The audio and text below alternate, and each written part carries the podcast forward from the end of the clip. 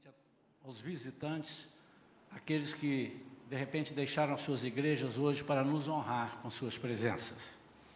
É sempre uma alegria para Shalom recebermos é, visitas. Estamos felizes por isso. Eu quero trazer uma palavra de Deus para nós nesta manhã sobre aqueles que são escolhidos por Jesus. Eu quero ler em Atos, capítulo 9, a partir do versículo 15 até o 19, por enquanto, depois leremos uma outra parte. Abra sua Bíblia. Atos capítulo 9, versículo 15 e até o 19. Versículos 15 até 19. Porém, o Senhor ordenou-lhe: Vai, pois ele é para mim um instrumento escolhido a fim de levar o meu nome diante de gentios e seus reis e perante o povo de Israel. Revelarei a ele tudo quanto lhe será necessário sofrer por causa do meu nome.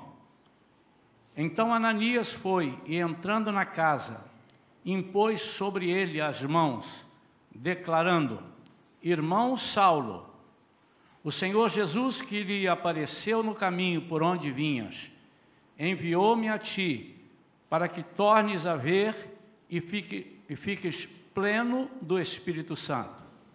Imediatamente lhe caíram dos olhos algo parecido com umas escamas, e ele passou a ver de novo. Em seguida, levantando-se, foi batizado.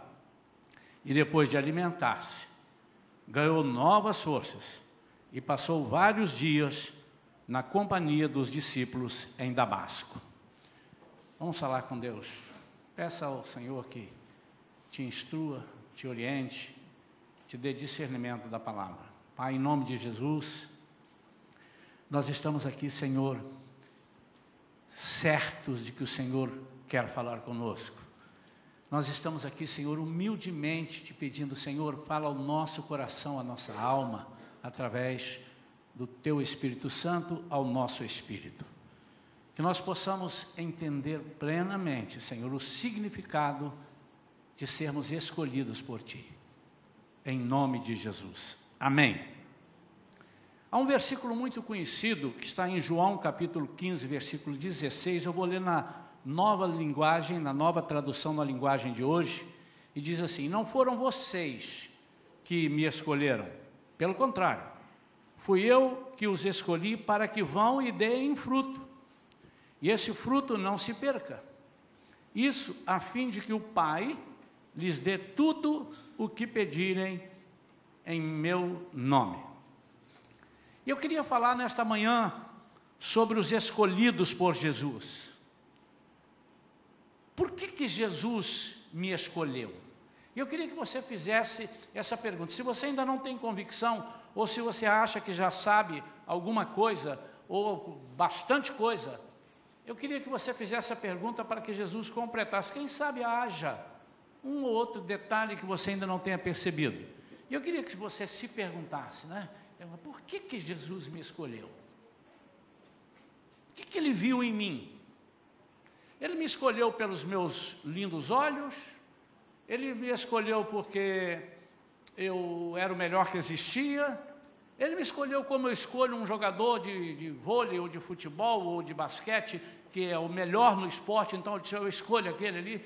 Eu me lembro quando eu, eu era criança, aquelas, aqueles é, rachas de futebol, aquelas coisas, então tinha duas coisas. Tinha principalmente o, o, dono da bola que ele, ele escolhia o que ele queria. Ele pegava a bola e disse, olha, eu quero aquele, aquele, aquele, e se não quisesse, ele levava a bola em casa não tinha, embora e não tinha jogo.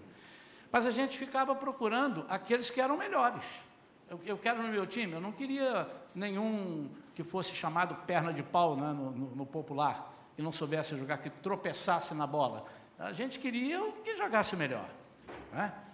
Se você vai escolher algum objeto para você, você vai escolher o melhor. Você vai comprar uma camisa, vai comprar uma calça, aí você olha, gostou dessa. Agora você vai olhar detalhadamente se ela não tem um defeito. Você quer o melhor. Você não diz assim, tem essa calça aí? Tem. Tem essa camisa? Tem. Ah, me dá qualquer uma. Que tiver aí, tá bom. Mas se estiver rasgado, não tem problema não. Desde que você me dê essa aqui, eu, eu me ajeito com ela. Você vai comprar um automóvel, você faz exigências das maiores, porque é natural que nós queiramos o melhor. A primeira diferença da nossa escolha para a escolha de Jesus é que ele sempre escolheu aqueles que estavam com defeito. Pode prestar atenção. Quem era você antes de Jesus te chamar? Você se lembra? Alguns aqui na igreja dizem: Poxa, eu estava perdido, eu estava no lamaçal. Conheço outras pessoas que não são daqui, poxa, eu estava estragado, eu não tinha mais jeito. Como era você antes de Jesus ter te escolhido? Você sabe como Jesus escolheu os seus discípulos? Se você ler acerca dos discípulos, quem eram eles e o que aconteceu no início do ministério de Jesus com eles, Jesus é tremendo. Por quê? Primeiramente, ele não chama você se você for muito bom, porque você não tem capacidade de ser bom por si só. Ele não te chama depois que você se conscientizar que é ruim e eu vou me preparar, porque Primeiro, ele sabe que eu e você não temos condições de nos prepararmos e nos santificarmos sem a ajuda dele. E principalmente, porque esse trabalho é um trabalho que ele quer fazer. Ele precisa fazer. Vinde a mim todos vós que estáis cansados, oprimidos, e eu vos aliviarei. Por que então Jesus me escolheu? Por que, que Jesus escolheu Saulo? Ele escolheu Saulo, ou Paulo, que é a mesma pessoa, que sempre é bom a gente lembrar, a gente cresce ouvindo de Saulo, aí quando ele se converteu, Jesus trocou o nome dele para Paulo. Não trocou, irmãos.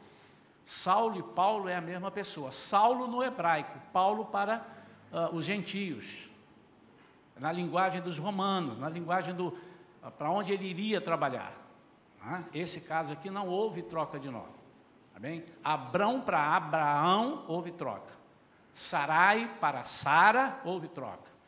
Mas é, Jacó para Israel, houve troca. Mas aqui não houve troca. Tá bem, irmãos?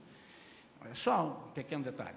Então, Saulo não pode ser considerado nem melhor nem pior que eu e você.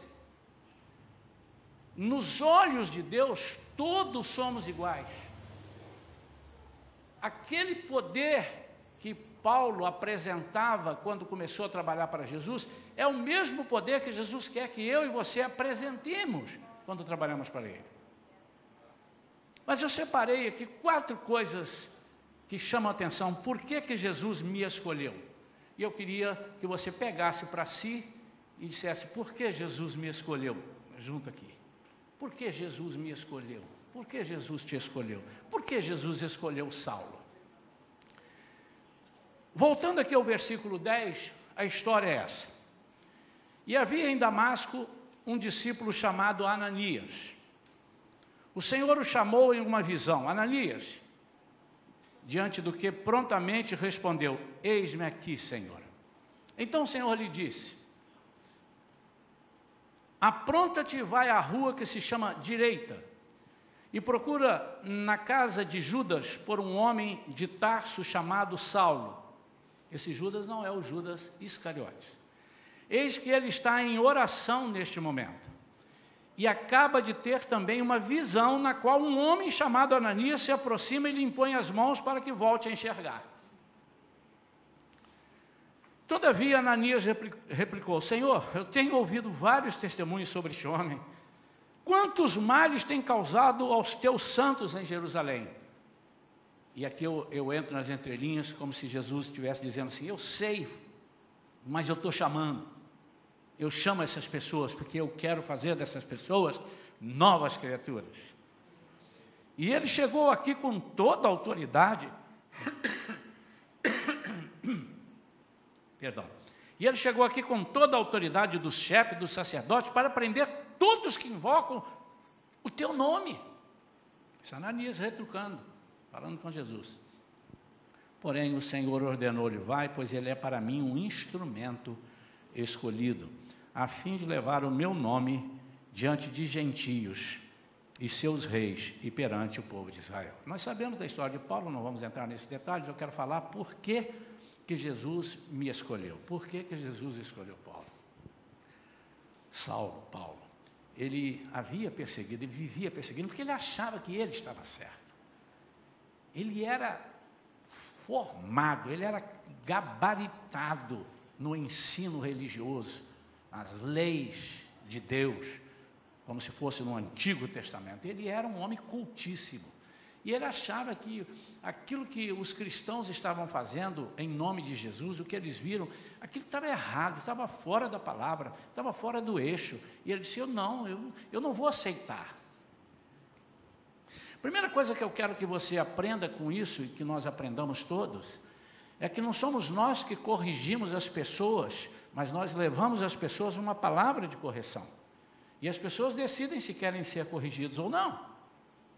Eu não sou dono do evangelho para eu estabelecer, dizer, senhor, você não pode fazer isso, tal, arrebenta, mata, prende. Nós não podemos fazer isso, com quanto nos machuca. Os irmãos não acham que eu, quando vejo, eu como pastor, que tenho ensinado, e quando eu vejo algumas coisas erradas aí fora, e às vezes na minha igreja, na igreja que eu pastoreio, dá uma tristeza na gente. Falei, puxa vida, a gente está ensinando isso, está pregando o evangelho, mas é só. E aí a gente tem que orar, Senhor, fala, mostra, tire as escamas. Porque nós não temos o direito de pegar pelo pescoço, balançar e dizer, dar tapa na cara. Isso é lá no BOP. segundo a história lá, o filme. Né? Então, ele escolhe Paulo e Saulo, eu ou Saulo, pela razão de que ele queria que Paulo fosse um instrumento, mas só Paulo. E Pedro não? E André não? E Tiago não? E Mateus não? E Lucas não? E você não? A todos que Deus chama, a todos que Jesus comissionou, a todos esses, ele chama por algumas razões. Eu escolhi quatro. A primeira razão, para levar o seu nome. Versículo 15 diz: O Senhor ordenou-lhe, vai, pois ele é para mim um instrumento escolhido a fim de levar o meu nome. Eu não sei se você está observando, mas o meu nome está com N maiúsculo. Ele não está levando um nome qualquer. Ele está levando um nome de autoridade. Levar o seu nome significa levar o distintivo, o nome que faz a diferença. Por que Deus me chamou? Deus me chamou para eu ser uma pessoa diferente, uma pessoa que todos quantos virem vão ver que eu levo um distintivo no peito, na testa, eu levo o nome de Jesus. Eu testemunho do seu poder. É a bandeira é a bandeira, eu tenho essa bandeira, o nome de Jesus é uma bandeira. E a bandeira significa várias coisas. Se você entrar é, nos dicionários e procurar o significado de bandeira, por que, que foi criada uma bandeira, ela significa uma série de coisas, mas principalmente ela significa identificação. Em Números 1, versículo 51, depois 52, em Números, pode abrir aí se for o caso, Números 2, versículo 17, 18 e 25, são alguns, mas tem muitos, mas vamos lá. Números 1, versículo 51. Olha o que, é que diz a respeito. Quando o tabernáculo se mudar, os levitas o desarmarão. Quando o tabernáculo tiver de parar, os levitas o armarão. Qualquer profano que se aproximar dele será sumariamente condenado à morte, versículo 52. Versículo 52. Os filhos de Israel acamparão, cada um em, seus, em suas próprias tendas, junto do seu próprio estandarte de família, a bandeira, segundo seus exércitos. Em Números 2, versículo 17: Assim que a tenda do encontro partir, o acampamento dos levitas estará no meio dos outros acampamentos. A ordem de marcha será a mesma do acampamento, cada um sob sua bandeira. É uma identificação, é uma marca. Versículo 18. A oeste estarão os exércitos do acampamento de Efraim, junto a seu estandarte, bandeira. O líder de Efraim será Elisama, filho de Amiúde. E versículo 25, só alguns né, que eu estou lendo. A insígnia do acampamento de Dan estará ao norte, segundo seus esquadrões. A insígnia, a bandeira, o estandarte. É um símbolo de, do que acreditamos e respeitamos, é um objeto de demarcação. O povo de Deus, onde ele levava a sua bandeira, eles tinham bandeira por tribos, por família. Aqui está a tribo de Dan, aqui está a tribo de Levi, aqui está a tribo tal. Irmãos, nós, quando chegarmos, nós temos que carregar o nosso distintivo, a nossa bandeira. As pessoas precisam saber: está chegando uma pessoa diferenciada. Se as pessoas não estiverem vendo isso em nós, nós não estamos levando o nome de Jesus. Pelas nossas atitudes, nós levamos o nome de Jesus. Pelas nossas atitudes, nós enxovalhamos o nome de Jesus. Pelas nossas atitudes, nós transmitimos segurança quando chegamos. Pelas nossas atitudes, nós transmitimos desespero, insegurança quando nós chegamos. Depende do que você esteja levando. O mundo chama isso de pensamento positivo, de luz. Você tem uma luz. Você, você é uma pessoa especial, você tem algo diferente. O que ele está dizendo? Você tem o nome de Jesus. Primeira coisa, Deus nos escolheu para levar o seu nome. Lembre-se, você e eu carregamos uma marca.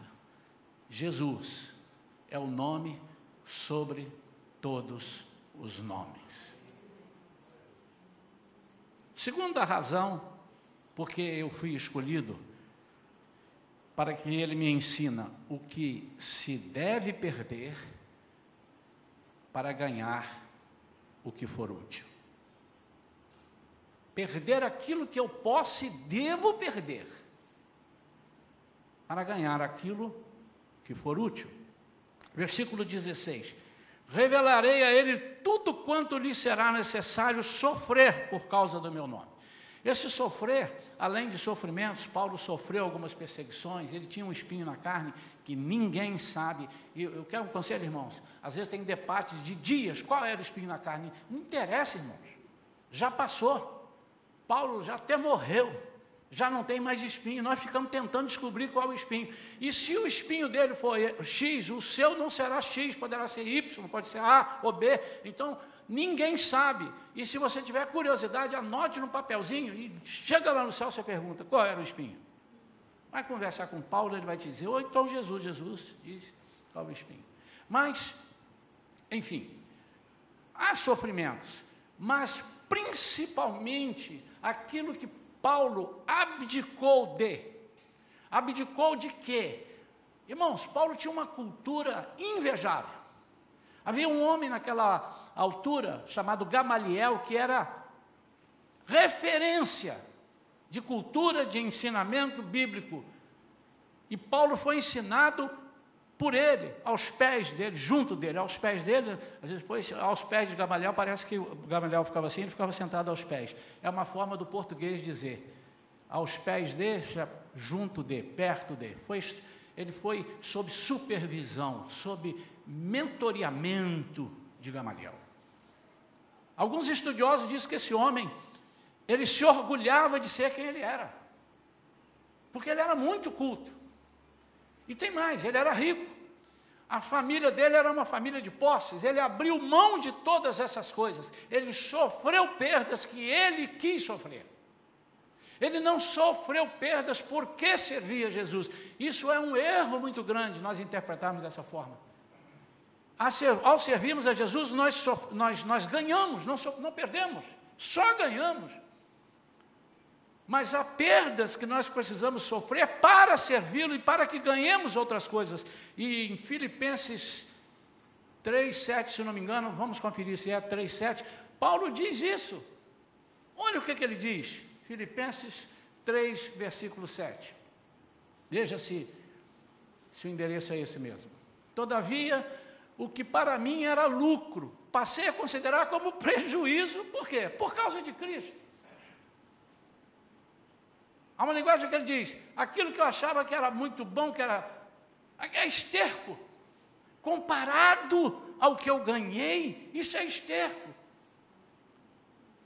Então, ele me ensina a saber perder aquilo que eu preciso perder. Muitas vezes nós não queremos perder aquilo que vai nos danificar, aquilo que vai nos prejudicar. E o Senhor nos ensina: não, isso não, não vale nada, pode perder. Eu tenho muito mais para dar do que isso que você está julgando que é importante. E às vezes nós ainda não alcançamos as coisas boas, as coisas úteis, as coisas maravilhosas, porque não há espaço em nós para que essas coisas cheguem.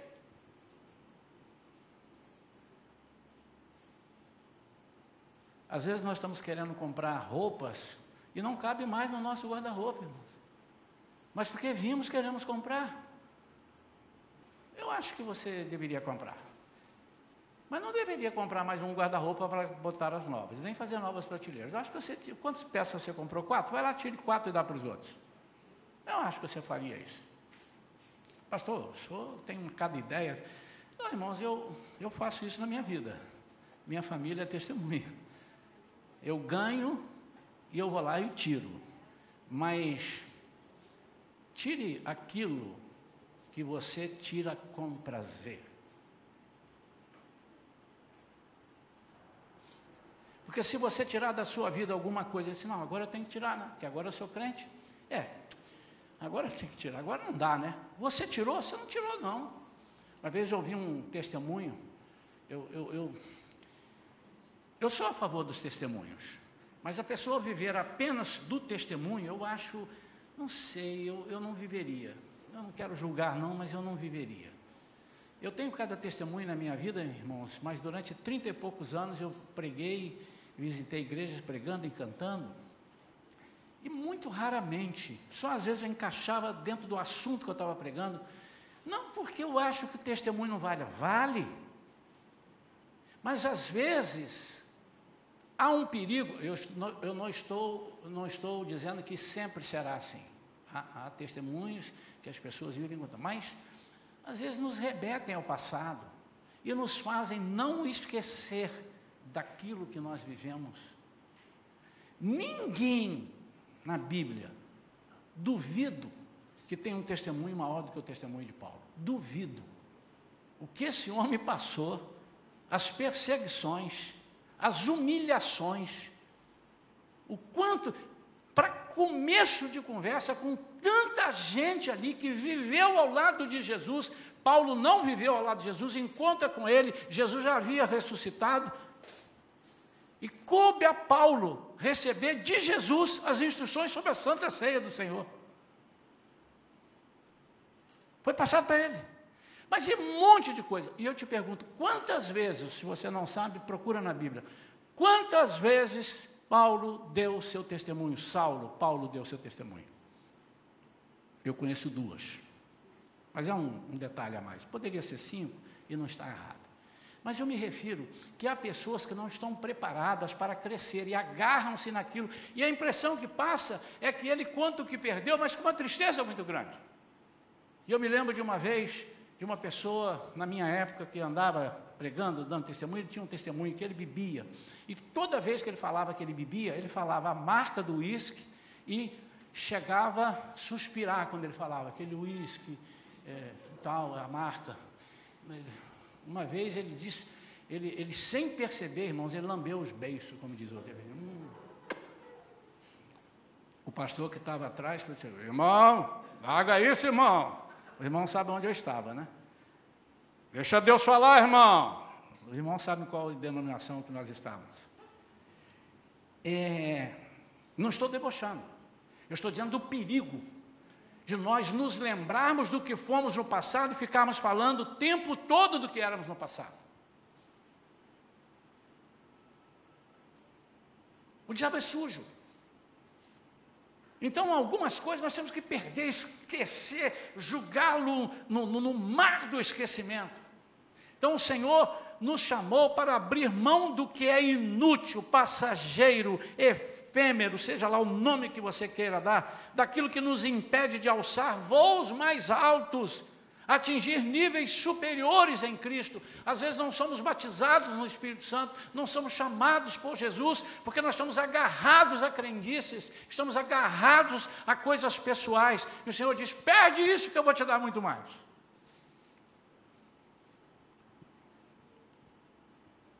Ensinar a perder o que se deve, ganhar o que for útil, para buscar o tempo todo as coisas do alto. Meditai sim nas coisas do alto. Essa meta deve ser perseguida sempre, irmãos. Isso não significa dizer que você não possa usufruir das coisas terrenas. Claro, o Senhor nos deu isso aqui para nós usufruirmos. Mas uma coisa é uma coisa, outra coisa é outra coisa. Eu gosto dessa frase porque não diz nada. Uma coisa é uma coisa, outra coisa é outra coisa. Terceira razão por que Jesus me escolheu. Está comigo aí, irmão? Amém? Terceira razão. Para eu ter visão cristalina. Para eu ter uma visão sem escamas. Versículo 18: imediatamente lhe caíram dos olhos algo parecido com umas escamas. E ele passou a ver de novo. Isso simboliza para nós que quando nós saímos de um estado de perdido e chegamos a um estado de encontrado por Jesus, foi Ele que nos escolheu, não nós que escolhemos a Ele, Ele nos escolheu para que nós demos fruto, e não frutos, os frutos vêm do fruto. Isso é outra pregação. A visão cristalina que nós vamos adquirir quando saímos desse mundo cego. Irmãos, nós às vezes temos raiva de coisas. Ontem eu estava vendo, porque preciso ver. Para eu me atualizar. E tem coisas que eu ouço, não, não, isso aqui não vale a pena ouvir, porque é muita bobagem e, e, e é perigo até eu, eu ficar torto. Você começa a ler um negócio muito torto, você vai ficar torto. Não é verdade?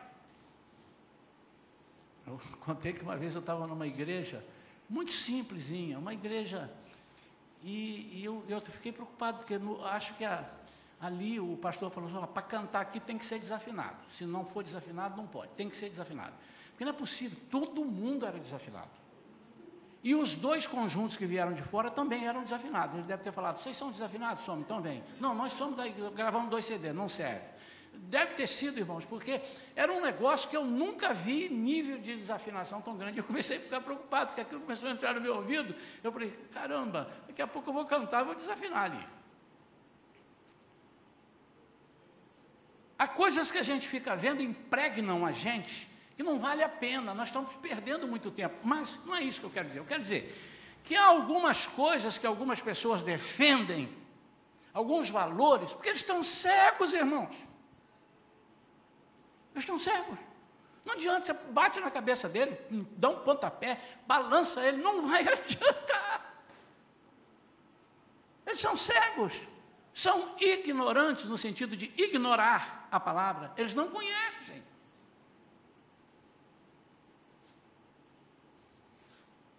Não adianta você tentar falar grego comigo, irmão, se você manja bem de grego. Não precisa ser grego, não, pode ser inglês. Se você é professor de inglês e vem falar comigo, não adianta, você vai ficar nervoso comigo, vai coçar a cabeça, você vai falar, eu não vou te responder, e você vai parar de falar comigo. Mas você não pode parar, você tem que me ensinar a falar inglês. Se você quer continuar falando inglês. Alô?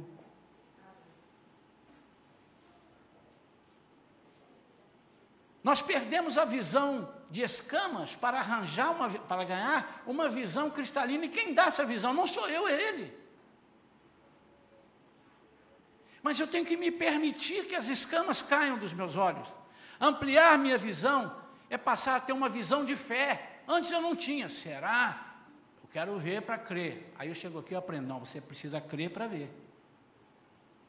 Crer, se creres, verás. E não se vires, crerás. Visão de dependência total a Cristo. Mas eu acho que eu estou perdendo sendo tão dependente. Não, eu estou é lucrando e muito, porque eu estou dependendo de quem tudo pode, tudo sabe, tudo vê. Visão sem nenhum tipo de receio e temor. Nós precisamos aprender a confiar mais em Deus. E essa visão no mundo nós não temos, mas quando aceitamos Jesus, fomos escolhidos por Ele, ele você aceita ser, me servir? Quando diz aceita Jesus, é nesse sentido. Uma vez alguém ouvi falar, ah, Jesus é tão bom que eu tenho que aceitar, Ele tem que me aceitar. Não, Ele já aceitou sendo eu miserável, já morreu por mim sendo eu ainda pecador. O aceitar no seguinte: você aceita que Ele seja o seu dono, você aceita que Ele seja o seu Senhor, você aceita que Ele te salve, você permite trabalhos na sua vida. É nesse sentido. Perder o egoísmo da visão. Qual é o egoísmo da visão? É a visão que a gente vive para dentro da gente. É uma visão onde tudo que eu tenho farinha pouca, meu pirão primeiro. E a visão de Jesus é a visão fora. Eu costumo dizer, é uma visão periférica aguçada. Eu fui fazer um exame para operar ah, os olhos. Né? E aí a médica disse assim: olha, para você operar isso aí e o plano de saúde autorizar, você tem que fazer um exame, chama-se exame de visão periférica. Como é que é isso? Você vai lá, é simples, vai lá fazer. Eu fui lá fazer. E ele disse: Isso é muito importante. Como é que eles acham que você está enxergando pouco? Quando você perde a visão periférica. Sabe o que é a visão periférica? É a visão da periferia em volta. Tá? Então, um negócio assim que você coloca ali o olho e aí vê um negócio vermelhinho assim, ele diz, aonde ela for, você vai acompanhando, não, sem virar a cabeça. Você tem que estar agarrado aqui, ele bota ali. Quando você fizer esse exame? Não é? Oh, muita gente operou aqui, amém. Eu não sei se operou, mas fez a visão, fez a, o exame. Então, Ali, você vai. Não, não, não, aí você aperta o negócio. Não, não, você não fala não, você aperta uma coisa, né? Eu acho já, nem lembro. Aperta ali, ele vê para onde você alcançou. E eu estava conversando com uma pessoa, e a pessoa disse assim: Ah, eu quando passava coisa assim que eu não queria esforçar muito, eu apertava para dizer que eu não estava enxergando. Você pode estar achando que está enxergando e não está enxergando, você pode achar que não está enxergando, mas está enxergando. A visão periférica é muito importante. Espiritualmente falando, você não pode ser um crente que só anda assim. Olhar firmemente para Jesus é outra coisa, viu, irmãos? Mas você não pode ser assim sem olhar à sua volta. Você precisa de acompanhar o que está acontecendo à sua volta, testemunhos, crescimentos. Você não pode ignorar isso. Você não pode ignorar que está havendo um avivamento na terra novamente, que no Chile, na Argentina, nos Estados Unidos, na Austrália, na Cochinchina, na Indonésia, aonde for, estão falando a mesma coisa. Você não pode ignorar isso. Se você está ignorando, você não está com a sua visão periférica aguçada. Por último, Jesus me escolheu para eu ser cheio dele. E como é que eu sou cheio dele? Falei domingo passado. Cheio do Espírito. Como é que eu tenho Jesus se não for através do Espírito?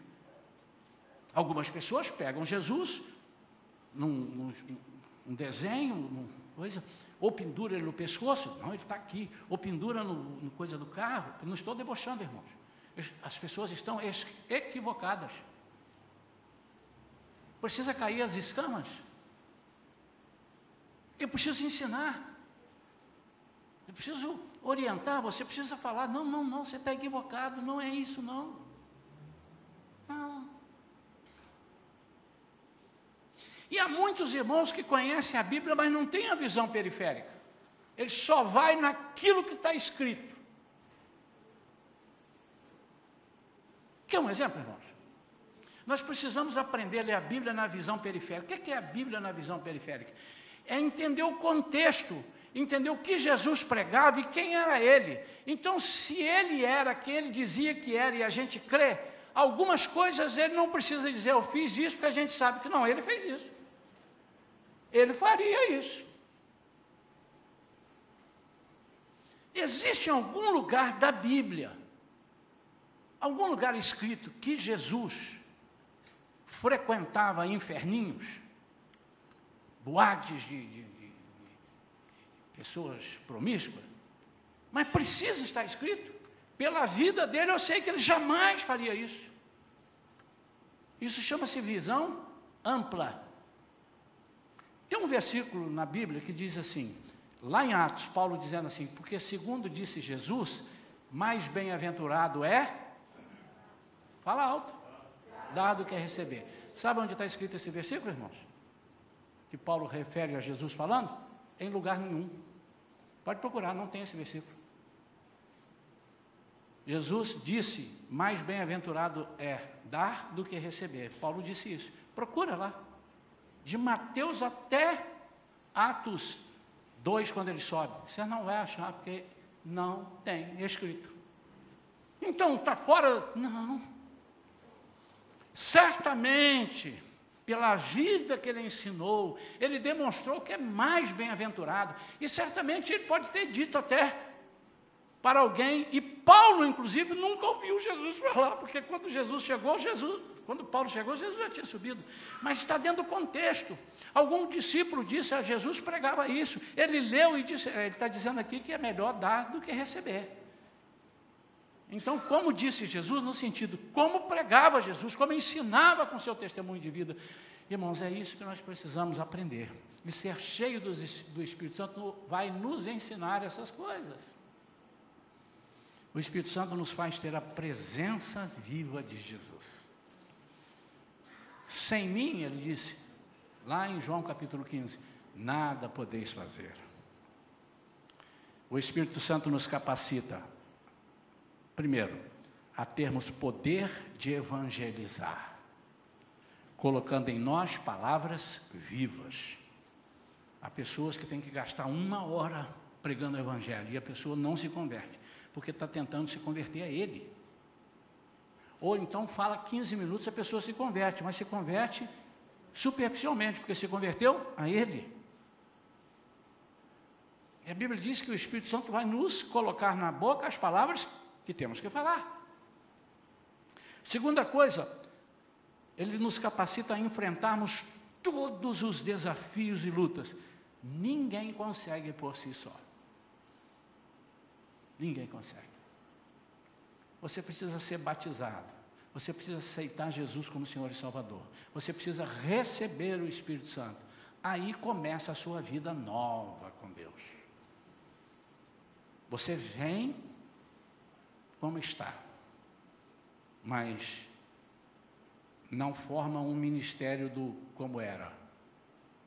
Você passa a ser nova criatura.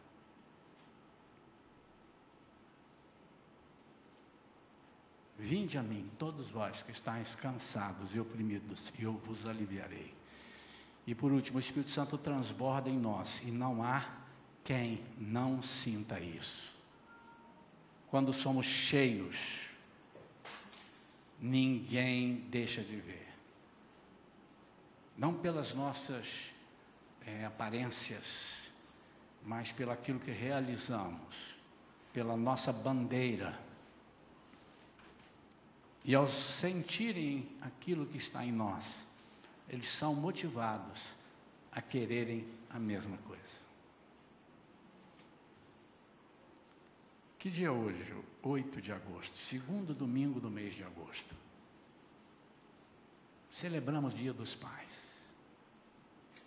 Essa igreja está homenageando os pais. Vocês ganharam, os pais ganharam ali uma, um presentinho ali. Aliás, aquele presente está errado, né? Porque é só para quem tem bigode, né? Porque tem ali um bigode. E os irmãos estão sem bigode, estão ganhando um presente também. Mas enfim. Tem um presentinho. Logo após a minha palavra, vai ter uma homenagem para os pais. Mas daí transformar o pai no meu Senhor acima de Jesus, ou no mínimo igual a Jesus, Chama-se idolatria. Nós não podemos fazer isso. Mas por outro lado, imaginem o que Deus fez: escolheu o pai para ser pai.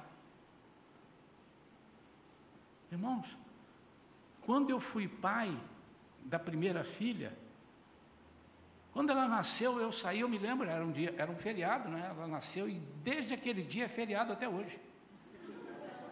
Ela nasceu no dia 21 de abril e estava tudo fechado. Eu saí do hospital, morava em São Paulo, e eu saí assim, lembro como se fosse hoje, na Avenida Paulista ali, e passava alguém, tudo bem? oh, tudo bom? Aí os caras olharam, tudo bem. Aí eu cheguei no lugar, aí fui almoçar. Lembro como se fosse hoje. Fui almoçar ali na, na rua de baixo, não lembro o nome daquela, daquela rua agora. Enfim, paralela à Paulista, tinha lá um galeto. Galeto era muito famoso ali. Eu entrei lá. Pode trazer um galeto? Porque hoje eu sou papai. Pô, eu vou comer um galeto porque hoje eu sou papai, mas eu estava muito bobo, irmãos. Eu estava ali feliz. E eu falei, eu não imaginava que eu pudesse ser pai. Não imaginava. Então, Deus te escolheu, Deus me escolheu, Deus escolheu a nós para cuidarmos dos filhos dele. A Vivian não é minha filha. Eu estou pai da Vivian. Eu estou pai da Thaís. Mas elas são filhas de Deus. E Deus confiou a mim. Que espetáculo. Então os pais merecem. Mas o melhor presente que o pai e a mãe, o pai, os pais, e a mãe também, né? Porque ele não seria pai se não houvesse uma mãe do lado para ele ser pai. Quero ver esses dois que estão juntos, homem com homem, para ver se vai ser pai. Pai de quê? É, mas enfim. Maior presente é que eles tenham no Pai do céu o maior exemplo. Que nós possamos ser assim. Eu quero orar agora para encerrar. Quero encerrar orando pela vida de todos, não só os pais, os pais, as mães, os filhos, todos, para que nós entendamos por que que Jesus nos escolheu. E se você esqueceu, você vê essa mensagem de novo, está gravada. Amanhã, depois da manhã, os pontos. Se você não tem levado o nome de Jesus como bandeira, como demarcação, é porque você não entendeu o seu chamado. Vamos ficar de pé.